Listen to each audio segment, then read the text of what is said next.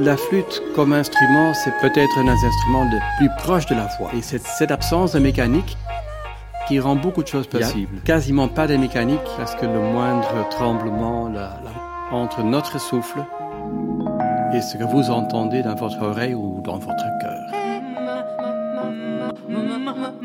Par les temps qui courent. Marie Riche.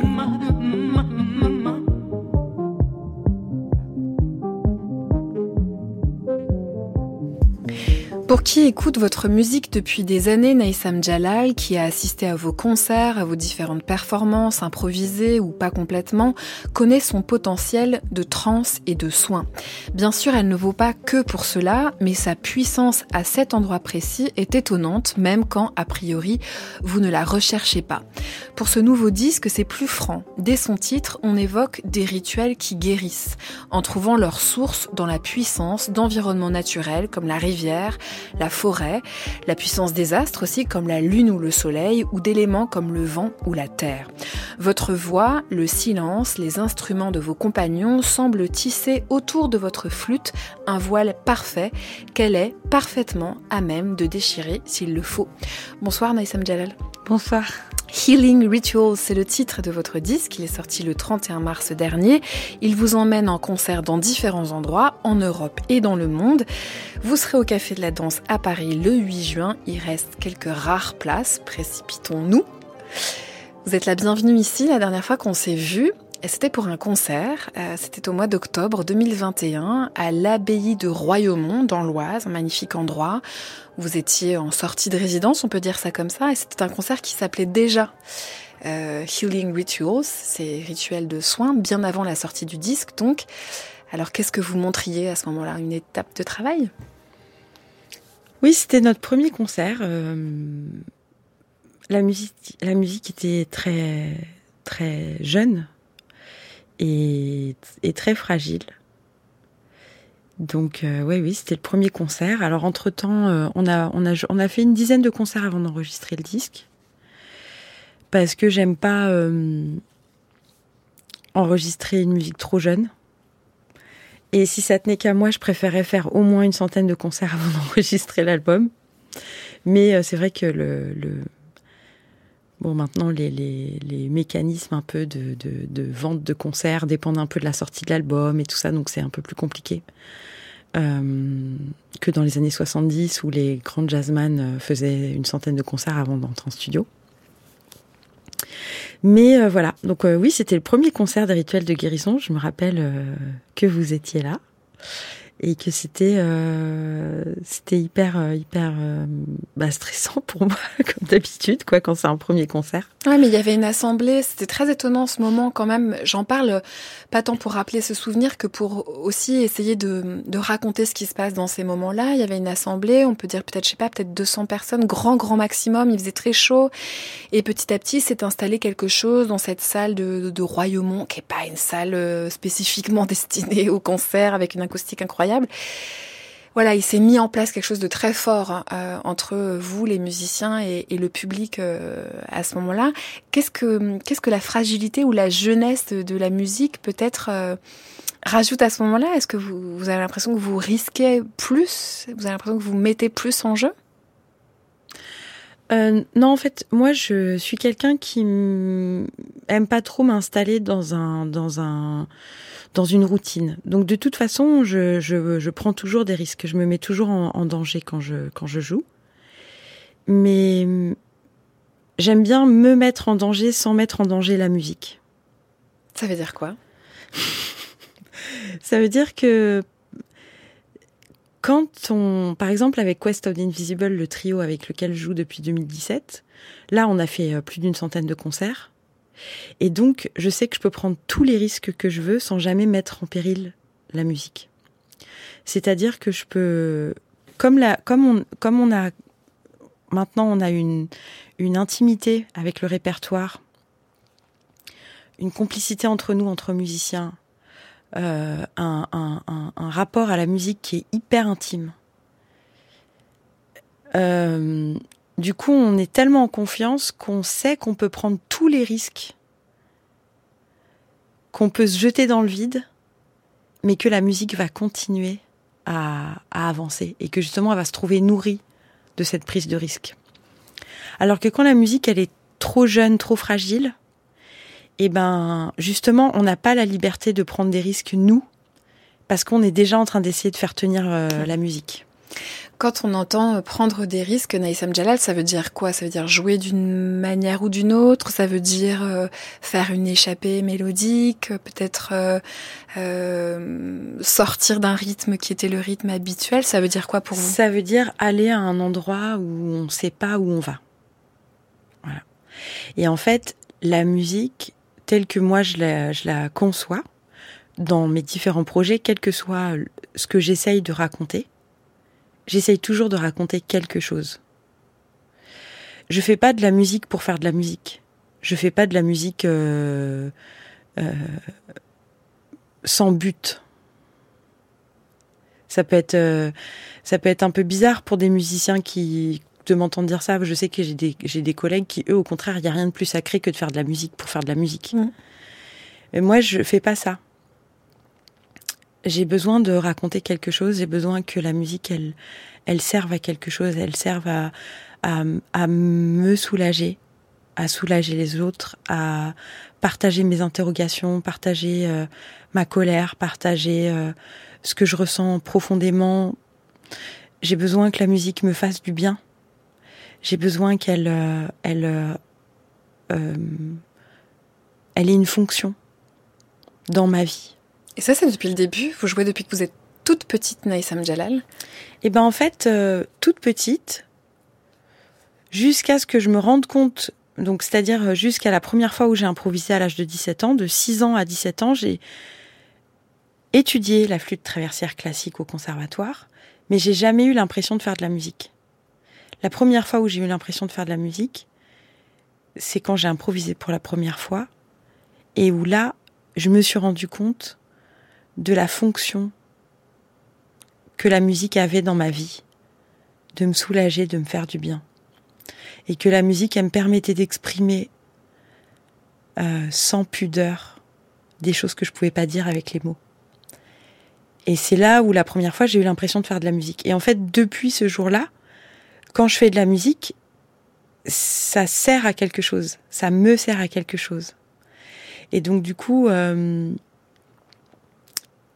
voilà, c'est peut-être pour ça que je je fais pas de la musique pour faire de la musique, je fais de la musique vraiment pour me pour me soulager ou pour raconter une histoire ou pour dire quelque chose ou pour revendiquer quelque chose ou pour euh, mais c'est un un moyen d'expression euh, euh, qui qui me convient mieux peut-être que d'autres.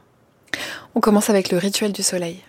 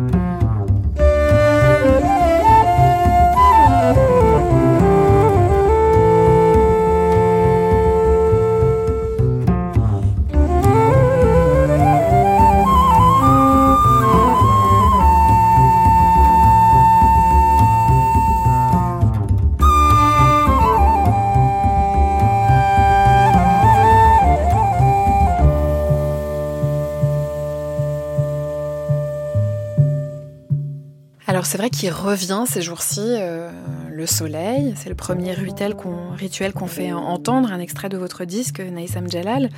Ai-je droit de le dire vous, vous disiez à l'instant, juste en l'écoutant, que vous n'étiez pas certaine de le voir figurer sur le disque. Qu'est-ce qui fait qu'à un moment donné, euh, ce chemin de musique là dont vous parliez en début d'entretien euh, donne un morceau qui vous semble suffisamment stable, ou je sais pas quel est le mot, pour figurer sur un disque? Alors là, c'était pas parce qu'il n'était pas assez stable, c'est parce qu'il était trop exubérant. Et bon, là, la, la, version que les gens entendent. J'allais dire, c'est assez épuré quand même. Voilà, c'est une version qu'on a réussi à épurer.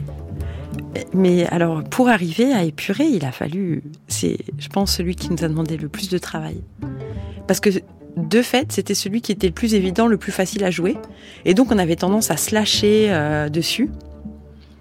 Alors que, justement, le, le, le, la, la, la direction de ce disque, c'est vraiment d'être tout le temps dans la retenue. Et donc du coup, on, a, on avait du mal à se retenir sur un truc où c'était tellement facile de se lâcher. Est-ce que ça a à voir avec le fait que c'est l'astre du soleil? Est-ce que ça joue beaucoup, tous ces rituels que vous avez accolés à des puissances naturelles? Je sais pas si c'est parce que c'est le soleil, peut-être. Euh, mais je pense que c'est aussi lié à la couleur du morceau. Euh, bon, évidemment, la couleur du, du, morceau, elle est, elle est, elle est liée à, à l'astre, euh, clairement. En fait, euh, quand j'ai composé les morceaux, il y a des morceaux qui, où, où, où l'élément s'est imposé à moi, et d'autres morceaux où, au contraire, j'ai voulu faire entendre l'élément. Mm. Donc, par exemple, la lune et le soleil se sont imposés à moi. C'est-à-dire que j'ai commencé à écrire de la musique. Et vous avez constaté que vous écrivez pour le soleil Et que j'ai constaté que c'était l'énergie du soleil. Et la lune aussi. Alors que par exemple, la rivière, je me suis rendu compte que un des, des, des, endroits où je suis le mieux, où je me sens le mieux, c'est au bord des rivières. Que ce soit des rivières, des ruisseaux, des torrents, des fleuves. Quand j'arrive dans une ville, je vais toujours à la recherche de la rivière. Au Caire, quand je suis arrivée, dès mes premiers pas, j'étais chercher le Nil.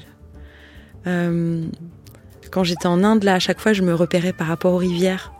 Et j'ai un truc avec les rivières, en fait, et je pense que c'est, je pense que c'est le fait de, de voir l'eau qui coule. Mmh, mais c'est marrant parce que ce qu'on entend là et qu'on va peut-être entendre un peu plus, Naïsam Jalal, me fait penser vraiment à de l'eau qui dévale.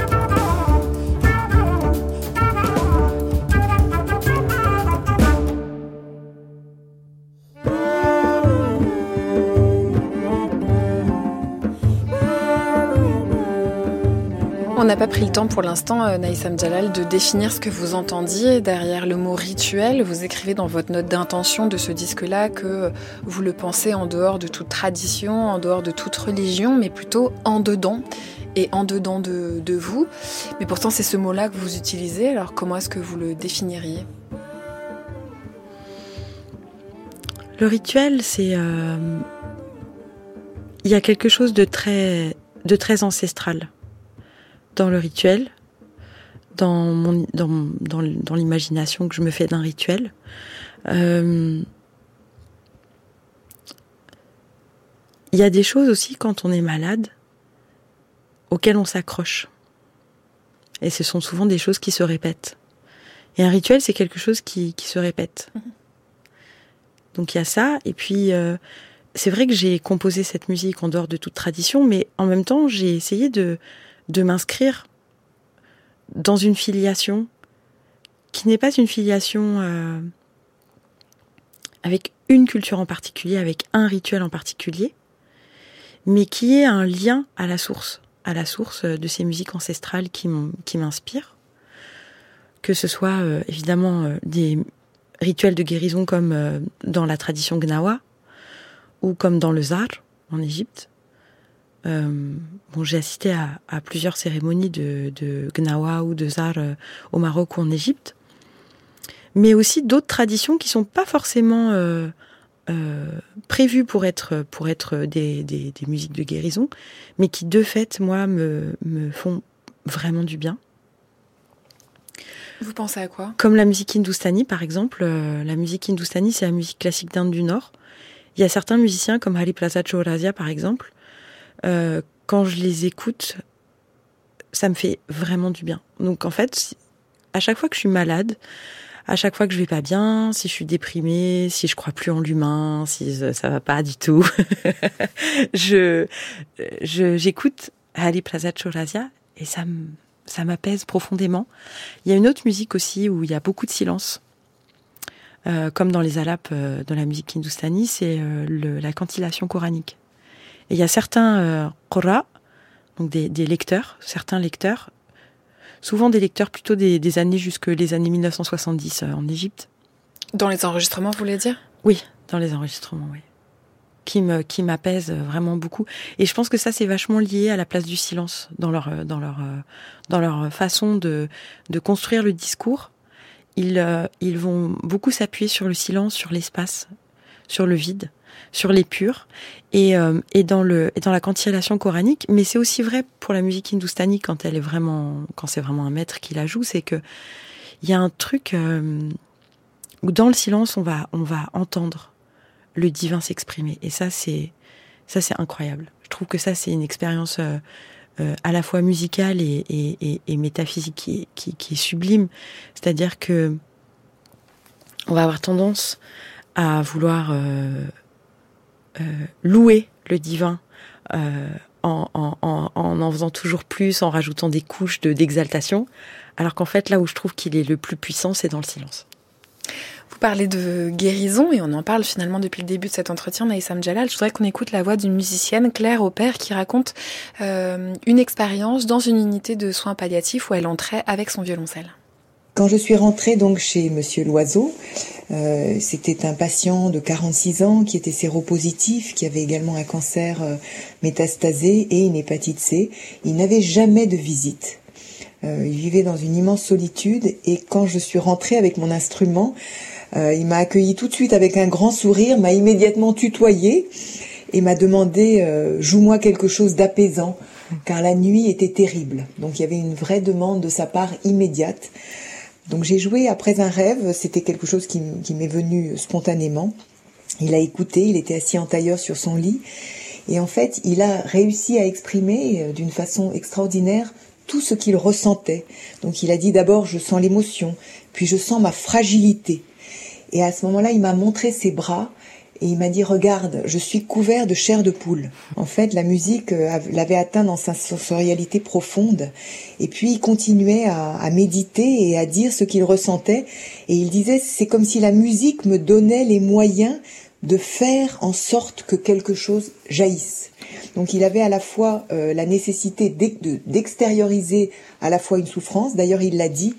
Il a dit c'est comme si ma souffrance pouvait jaillir. Et ça c'est une des un des effets très très profonds de la musique, c'est qu'elle va appeler tout d'abord des souvenirs enfouis, mais qu'elle a aussi cette capacité cathartique, purificatrice des émotions, de sortir parfois euh, des choses profondément enfouies qui euh, finalement, sans l'aide des mots, sans l'aide du voile des mots, euh, puisque comme le dit Bergson, euh, vont directement finalement toucher une partie qui est bien au-delà des mots. La musicienne Claire Opère, c'était en 2020 au micro d'Olivier Gesbert. Évidemment, il y avait aussi tout, eu tout ce moment euh, de confinement, de, de rapport empêché à la visite des personnes vulnérables et des personnes malades, Naïsam Jalal. En quoi ce que raconte ici Claire Opère peut faire écho avec tout le travail que vous menez pour ce disque, mais un peu autour de ce disque depuis un certain temps? Oui, bah en fait ça, fait écho dans deux choses. Euh, c'est vrai que moi j'ai été beaucoup amenée à jouer à l'hôpital là ces derniers temps, euh, à l'hôpital de jour avec des personnes euh, en oncologie, en soins palliatifs aussi effectivement.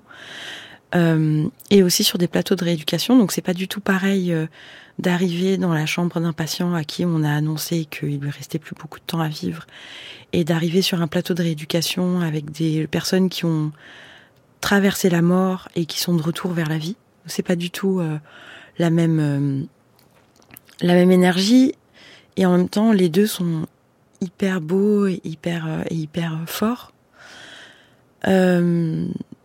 moi j'ai eu Bon, j'ai toujours demandé aux, aux, soignants, au personnel soignant, de ne surtout pas parler de rituel de guérison.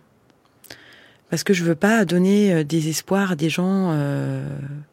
Ni charger avant cela votre musique de ça. C'est aussi ce que j'ai rappelé en entretien, c'est-à-dire que c'est pas en, introduction d'entretien, c'est pas euh, a priori, c'est pas une recherche a priori, c'est un effet, on va dire. Voilà, exactement. Et donc du coup, je, je on est, alors, au début, j'y allais seule, et puis ensuite, j'y suis allée en duo avec Clément Petit, le violoncelliste du quartet, parce qu'on peut pas faire amener une batterie, une contrebasse dans une chambre. Donc, on y allait en duo. Et c'est vrai que, bon, systématiquement, les gens se mettaient à pleurer. Bon, ils, pleuraient parce qu'ils étaient émus. Euh, ils pleuraient parce qu'effectivement, parfois, ils étaient très seuls et que ça leur faisait du bien d'avoir de la visite. Ils pleuraient aussi parce que ça leur faisait du bien, cette musique-là, je pense. Et plusieurs fois, plusieurs reprises, les patients se sont exprimés sur leur sentiment d'être sur le chemin de la guérison. Il y a, notamment une dame qui s'est mise à pleurer, qui nous a remerciés euh, en larmes et qui m'a dit Maintenant que je vous ai entendu, j'ai l'impression d'être sur le chemin de la guérison. Y compris des personnes qui sont en fin de vie Eh ben, elle, en fait, elle avait été euh, brûlée et elle était donc dans un soin euh, hyper intense, mais a priori, elle n'allait pas mourir. Ben voilà. Et elle, elle m'a dit ça en tout cas. Et ça, c'était hyper beau. Et après, au-delà de, de, de, de l'hôpital, et c'est pour ça aussi que j'ai fait ce projet pour la scène, c'est parce que depuis des années, même quand je fais pas des rituels de guérison et que je cherche pas à soigner les gens, je cherche d'abord à soigner moi. Euh, j'ai des gens qui viennent me voir à la fin des concerts systématiquement. À chaque concert, depuis dix ans, il y a au moins une personne qui vient me dire à la fin du concert qu'elle a pleuré. Et ces gens qui pleurent, ils pleurent pas parce qu'ils sont tristes. Ils pleurent parce qu'il y a quelque chose de très profond, parfois dont ils n'ont même pas conscience, qui se dénoue. Et cette chose-là, en se dénouant, elle, elle, elle, elle, provoque des larmes qui permettent de lâcher, en fait. Il y a un truc de lâcher qui est hyper, euh, hyper beau. Et par exemple, l'année dernière, je jouais en, en Allemagne. C'est juste un exemple parmi d'autres, mais j'en ai, mais j'en ai, mais j'en ai plein, plein, plein. J'en ai des centaines des exemples. Mais par exemple, ça, c'était vraiment, vraiment beau. Une femme, euh, une vieille femme qui rentre dans les loges euh, par effraction, je dirais, je elle n'avait pas le droit de rentrer dans les loges après le concert. Très vieille allemande qui est venue me voir et qui m'a dit euh, mon mari est mort l'année dernière et et ta musique m'a bouleversée, et maintenant que je t'ai entendu et que j'ai pleuré, je vivrai mieux. Voilà. Et ça, et ça, ça m'arrive assez souvent, ce genre de, de... J'ai rencontré, par exemple, il y a huit mois, à la gare Saint-Charles, alors que cet album n'était pas sorti. À Marseille, donc À Marseille, une femme qui m'a interpellée dans la gare pour me dire Naïsam Jalal, c'est incroyable que je vous rencontre aujourd'hui. J'adore votre musique. Je viens de traverser un cancer. Et votre musique m'a accompagnée pendant toute la période de, de, chimiothérapie. Enfin voilà. Donc en fait, il y a un truc avec, avec ma musique qui, je sais, peut soulager les gens. Et comme par ailleurs, je me sens beaucoup impuissante sur plein, plein d'autres aspects du monde, c'est-à-dire euh, quand on voit euh, ce qui se passe euh, notamment en Syrie, quand on voit ce qui se passe aussi en France, quand on voit ce qui se passe dans notre rapport au vivant, dans dans la, dans la, la dévastation de, de, de, nos environnements naturels. C'est un endroit d'agentivité pour vous, c'est un endroit de d'action possible en tout cas. Voilà. Je sais que je peux pas faire grand chose pour sauver la planète, mais par contre, je peux faire du bien aux gens. On écoute Rituel pour la forêt.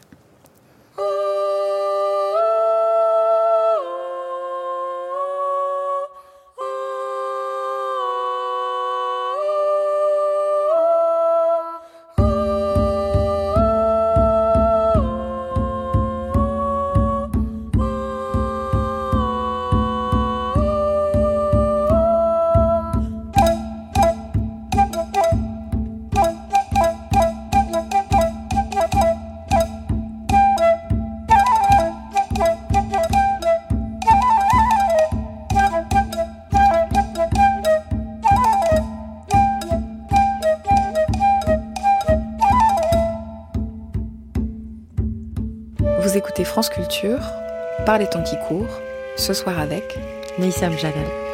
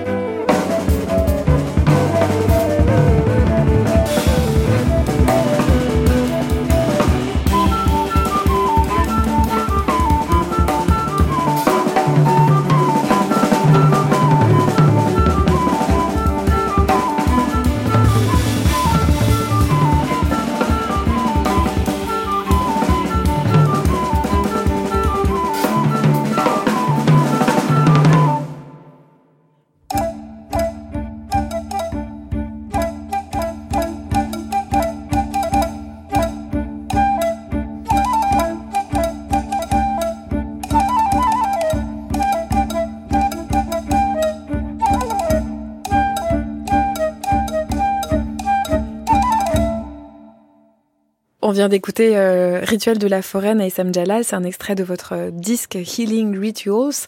En l'écoutant, vous redisiez combien la musique vous semblait euh, plus libre, plus forte, plus sachant là où elle allait. C'est toujours très étonnant d'entendre des musiciens parler de la musique comme si c'était une sorte de corps indépendant, corps vivant qui dépassait la somme des seules intentions des musiciens. Vous voyez ce que je veux dire? Comme s'il y avait quelque chose de, la musique. Vous écoutiez, vous disiez, je sais où elle va la musique. Je sens que je sais où elle va. ben, je sais, oui, je sais. Alors c'est pas je sais où elle va, c'est plutôt je sais où elle doit aller.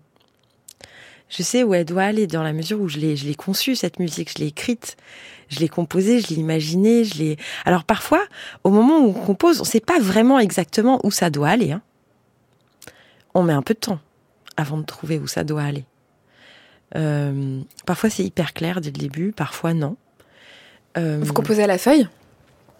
Euh, Non, à la feuille. Vous savez que en, comment on dit? Faut dire quoi? En musique, à la table. À la table. Parce qu'en musique, la feuille c'est l'oreille. Ah, donc peut-être que vous composez à la feuille. en fait, je compose pas mal au piano, à la voix, à la flûte. Voilà, je compose un peu j'utilise tout. Mais je compose pas trop à la feuille, euh, je compose pas trop à la table, à la au stylo quoi. Et ouais voilà. euh, je, j'ai et puis non mais à, la feuille non plus d'ailleurs parce que j'ai besoin d'entendre ce que je fais. Je suis pas Beethoven quoi. Je je peux pas euh, imaginer une musique sans l'entendre. Si je peux, mais du coup je suis jamais vraiment certaine que c'est ça. Si j'étais sourde, je pense que j'aurais vachement de mal. Je serais hyper frustrée. Je vous l'entendez pas, quoi. C'est-à-dire que si vous écrivez ou si vous, vous réfléchissez à une musique, vous l'entendez pas complètement, on va dire. Je l'entends pas complètement, non. Je l'entends pas complètement. J'aime bien me la chanter. pour, pour l'entendre vraiment. Ouais.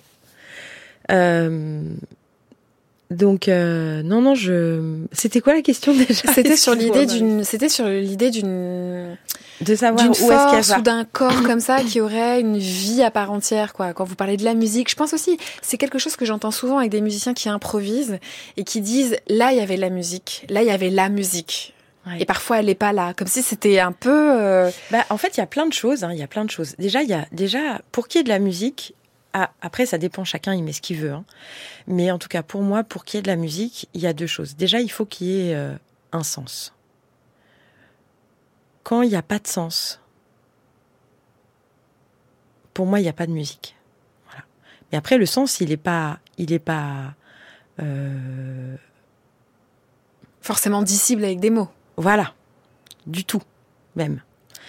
Euh, le sens, ça peut être de prendre un risque juste. Le sens, ça peut être aussi de se dire que euh, à un moment, on a été ensemble. Ça peut être juste ça, le sens. Parfois, le sens, ça peut être de raconter quelque chose. Et comme je disais tout à l'heure, ça peut être d'exprimer quelque chose. Ça peut être de d'exprimer euh, un sentiment profond, ou une angoisse, ou une colère, ou une peur, ou du plaisir, ou de la joie. Euh, mais parfois, le sens, ça peut être juste...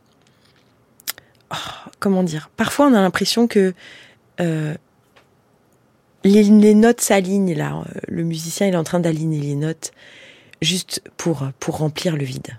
Ça, ça n'a aucun sens.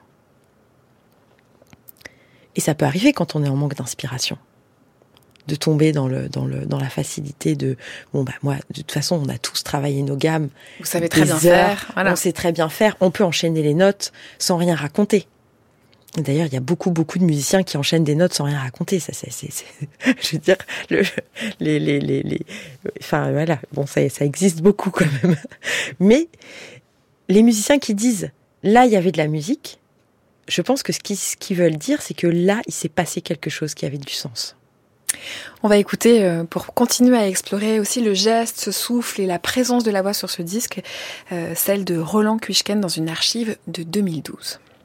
Ce qu'on met en œuvre le plus, c'est la résonance intérieure. C'est comme pour la voix. Le son est bien sûr généré au biseau, dans le trou d'embouchure de la flûte, mais la flûte elle-même forme un résonateur, mais notre corps aussi. Et il s'agit bien sûr de réunir ces deux résonateurs, ces deux corps de résonance, et le faire résonner l'air qui est à l'intérieur. Et au fond, c'est ça le plus grand travail. Et puis de ne pas gêner le son. Donc de laisser arriver un son un peu comme on parle. Quand on parle, on n'est pas conscient du fait qu'on utilise de l'air, heureusement. Sinon, on crie peut-être. Quand je joue, je ne veux pas être conscient d'utiliser de l'air non plus. Je ne souffle pas. Je ne souffre pas non plus d'ailleurs, d'habitude.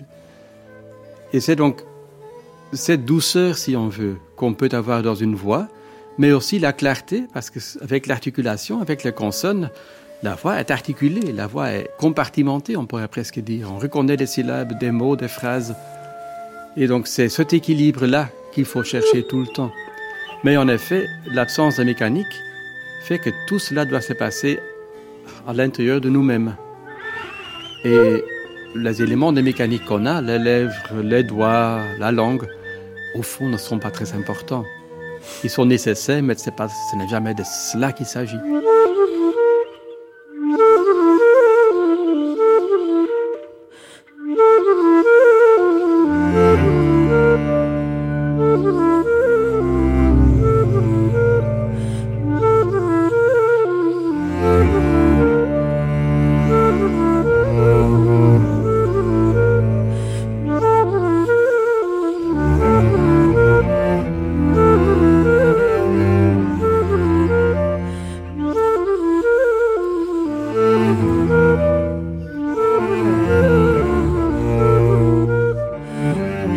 Parce que c'est le rituel du vent, on entend, je trouve, presque plus que d'habitude, Naïsam Jalal, votre respiration, le, souffle dans la flûte.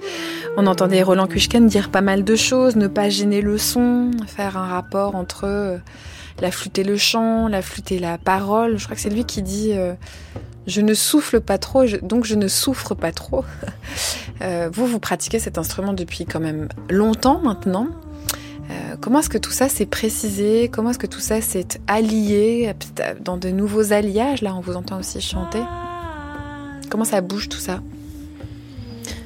Bah, il y a plein de choses. Euh, en fait, alors le, monsieur qu'on entendait parler, il parle beaucoup. même au début de l'émission, il y avait, on parlait des mécaniques, de l'absence de mécanique. Donc là, les flûtes dont on parle, c'est pas des flûtes traversières comme celles que je joue, mais plutôt euh, des flûtes comme la bande souris ou la flûte à ou le naï, qui sont des flûtes plus plus traditionnelles. Euh, il disait plein de choses, ce monsieur. Euh, moi, disons que je souffle. Peut-être parce que je souffre, justement. Et que j'ai besoin de souffler. Et que ça me fait du bien de souffler. Euh, et en même temps, je raisonne aussi. Je dirais beaucoup que de plus en plus, de plus en plus consciemment peut-être, euh, je suis plus à l'écoute de ce qui me traverse. C'est-à-dire... Euh, euh, on parle beaucoup de lâcher prise aujourd'hui, c'est hyper à la mode et tout. Mais je pense que les seuls moments où vraiment j'arrive, en même temps, je suis dans un truc hyper maîtrisé, hein, évidemment, puisque je puisque je joue de la flûte, que je sais exactement quelle note je joue, à quel moment je le joue, comment je le joue, avec quelle trille, comment je pose mon souffle sur ma colonne d'air, comment je respire avec le ventre et tout. Bon, tout ça, c'est hyper c'est hyper euh, maîtrisé, je veux dire évidemment, puisque puisque je joue de la flûte maintenant depuis 33 ans. Ouh là là. Donc voilà. Ça fait bizarre de dire ça ou pas? Non. Non, non, ça fait pas bizarre. ça fait pas bizarre. Je, vieillis, je le sais. non, euh, pas. Ce qui fait bizarre, c'est de pas avoir vraiment de souvenirs avant, qu'il y ait une flûte dans ma vie. Ça, c'est étonnant. Mais c'est cool en même temps. C'est vraiment la flûte, c'est vraiment le prolongement de de, mon corps. C'est vraiment mon, ma, ma voix, j'ai envie de dire. Enfin, ça a été, en tout cas, euh, ma corde vocale avant que je décide de me servir de mes, de mes cordes vocales de, de, on va dire. Mais euh, j'ai été en Inde là pendant deux mois, pour la deuxième fois, et j'ai rencontré une nana euh, incroyable qui s'appelle Manju Sundaramji, qui est euh, théologienne, je crois, ou théosophe, je sais plus, et musicienne à l'université de théologie ou de théosophie, je ne sais plus, de Varanasi. Et elle m'a raconté une histoire incroyable euh, que je trouve absolument sublime et où moi, quand elle me l'a raconté, j'avais vraiment euh, la chair de poule parce que je me suis rendu compte que plus ça va, parce que tout à l'heure je parlais d'inspiration aussi. Mm. Et c'est vrai que j'en parlais avec Hassan Masoudi, le calligraphe irakien, de cette inspiration, et il me parlait de souffle. Et quand je parlais avec cette, euh, cette euh, bon, je dirais philosophe ou théosophe, on ne sait pas, euh, indienne, elle m'a raconté une histoire. Donc Krishna, c'est un, un dieu du panthéon hindou qui est un tombeur de, de ces dames et qui joue de la flûte, bansuri. Et donc on le voit souvent accompagné sur les images de Radha, sa chérie d'amour qui est sa maîtresse, et bon, souvent il y a une vache euh, dans le paysage, une vache blanche. Et toutes les femmes qui aiment Krishna, enfin qui aimaient Krishna à l'époque et qui continuent d'aimer Krishna d'ailleurs, étaient jalouses de la flûte qu'il portait à sa bouche. Et un jour, la flûte leur a dit euh, Vous devriez pas être jalouse de moi. Si je suis tout le temps posée sur les lèvres de Krishna, c'est parce que euh, donc la, flûte Bansouli, c'est une flûte en roseau qui n'a pas de mécanique. Euh, j'ai été arrachée à ma terre. J'ai été coupée de mes parents. J'ai été vidée, brûlée, trouée. Et c'est quand il ne restait plus rien de moi que j'ai pu accueillir le souffle divin. Et je trouve que cette histoire, elle est hyper belle parce que moi, en tant que musicienne, ce que j'essaye de faire vraiment, c'est de mettre tout ce qui est moi de côté. Et d'être à l'écoute de ce qui me traverse. Voilà. De vraiment d'être dans un, dans un rapport où où c'est plus moi. Évidemment, c'est moi, puisque de toute façon, je suis. Euh, euh, bah, moi aussi, j'ai été quelque part euh, arrachée à ma famille, euh, euh, arrachée à ma terre. Enfin voilà, c'est, des, des choses qu'on brûlé, troué. Voilà, on, on, on traverse des épreuves qui sont hyper dures dans cette vie. Mais c'est plus moi. C'est-à-dire que c'est pas, c'est pas, c'est pas, c'est pas, c'est, intimement moi et en même temps c'est plus moi. Je veux dire quand quand je joue et qu'il y a des gens qui pleurent alors que je les connais ni d'Ève ni d'Adam, que je m'adresse même pas à eux en particulier, euh, qui sont 500 dans la salle, qui n'ont jamais pleuré de leur vie à un concert, qui sortent du concert, qui continuent à pleurer toute la soirée et qui me qui m'envoient un message le lendemain en me disant euh, ça m'a bouleversé, vous m'avez guéri, je savais même pas que j'étais malade bah c'est que c'est pas moi en fait. Merci beaucoup Naïsam Jalal. Merci. Healing Rituals, c'est le titre du disque et toutes les dates de concert sont à retrouver sur les internets.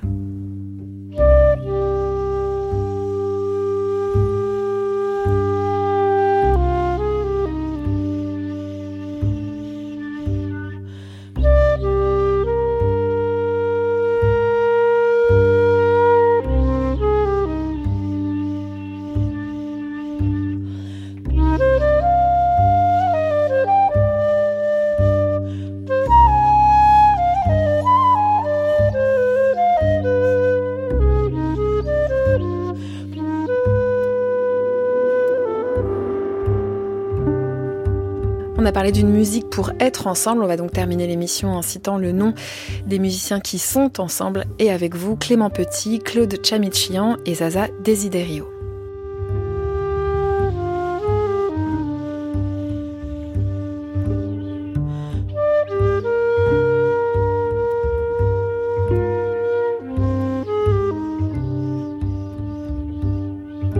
Au son ce soir, c'était Élise Le à la réalisation, Félix Levacher. Un grand merci à toute l'équipe de Par les temps qui courent, Mathilde Wagman, Marianne Chassor, Jeanne Aléos et Camille Petiot. Vous pouvez réécouter cette émission sur franceculture.fr à la page de Par les temps qui courent. Vous pouvez aussi vous abonner au podcast via l'application Radio France et pourquoi pas au compte Instagram animé par Camille Petiot. Très belle soirée à toutes et à tous sur Culture.